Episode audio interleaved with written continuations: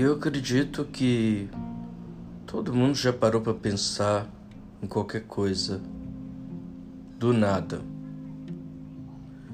E nessa expressão do nada,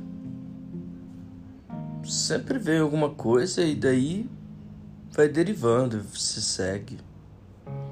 Então eu decidi chamar de reflexões que eu vou fazer aqui daqui em diante, numa espécie de conversa, um bate-papo